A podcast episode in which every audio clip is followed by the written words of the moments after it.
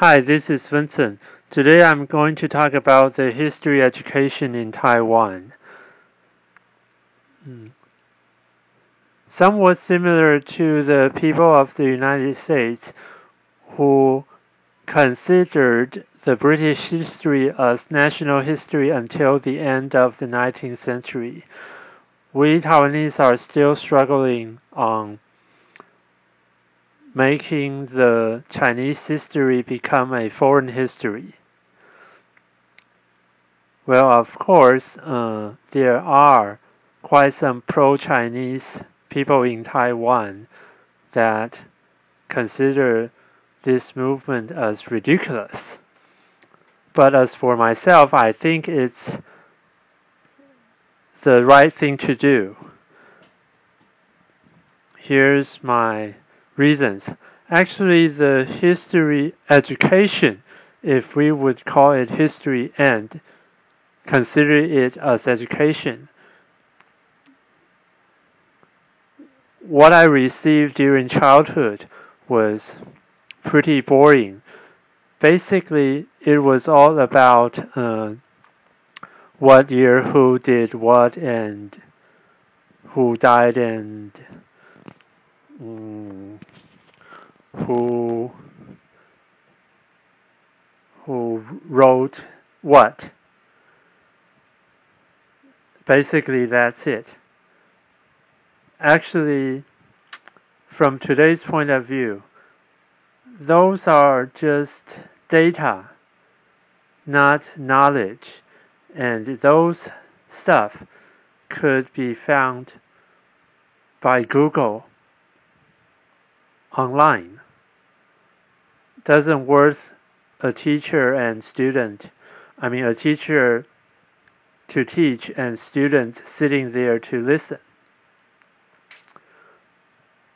But I have to confess that according to Taiwanese standard, I'm not an obedient student. I was not an obedient student. I have my own thoughts. I did not listen to the teachers.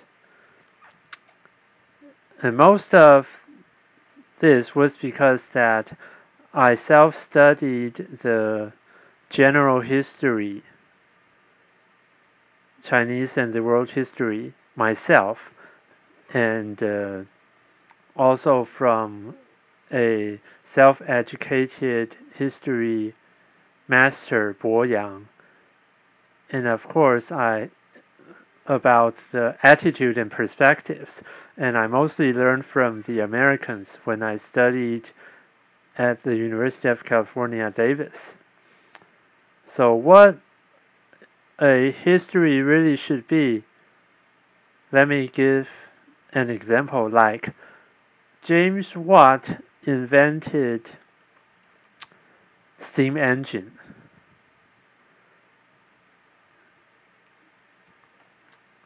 And the importance of this is because that uh, before that, humans could only rely on human power and animal power. So uh, the efficiency of work and transportation is pretty low. And of course, uh, the manufacturing was all handmade so also very slow. But after uh, steam engine was invented, then people could move around quite faster. And since you move people around, of course, you will also move products around. And moreover, uh, like uh, cloth making used to be purely handmade, but with the invention of such machine and or related machines. I mean, variation, some some further invention, yes. Then the speed of making pieces of cloth improved magnificently. And so it changed the behavior and the behavior of human beings and also reshaped and completely changed the form of uh, business. So uh, the world turned from agriculture age into industrial age.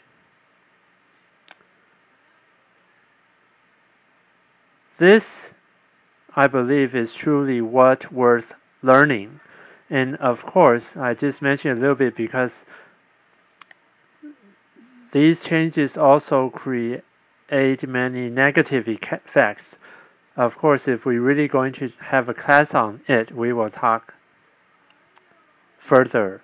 But uh, my point is just that uh, I did mention about James Watt, but I didn't talk much about him. But instead, talking about uh, the afterwards changes. He certainly did. I mean, he certainly has his contribution, but we don't have to uh, glorify him. While on the other hand, the Taiwanese history, the way Taiwanese teach history, and of course the Chinese, it's weird that uh, they talk too much they emphasize too much on the person and focus on the person isn't necessarily wrong or bad, but it's just that um, just some weird way of emphasis. So uh, now they change those they elite those I mean the Taiwanese government, the education authorities, they elite or decrease the amount of those stuffs and put in more about historical perspectives and uh, also using attitudes and principles of the current days to look back into history. So even if we cannot say completely different, it's highly different way of teaching history. And I definitely support and agree this change.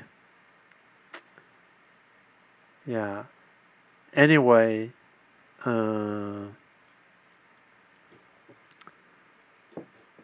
one of the modern, or I should say, yeah, 19th century German philosopher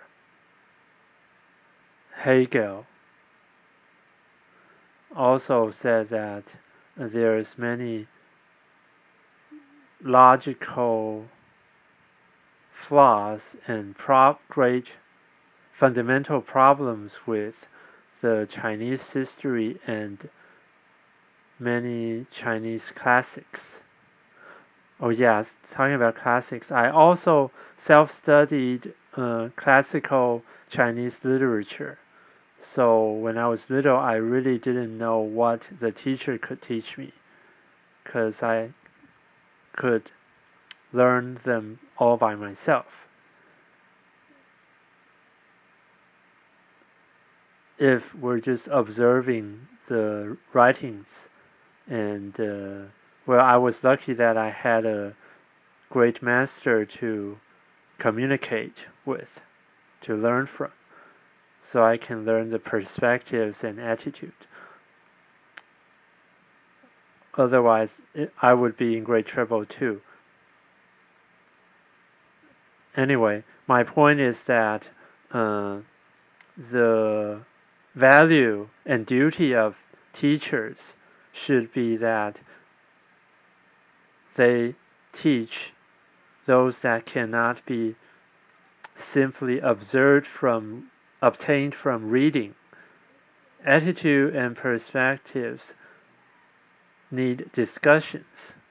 So that's that is the main job for teachers to do not just to tell them which year what happened, who did what, who died, who wrote what, and other things like that. So I hope that our history education in Taiwan can be better and better. And so foreign foreign friends who are interested in Taiwan can know Taiwan even more.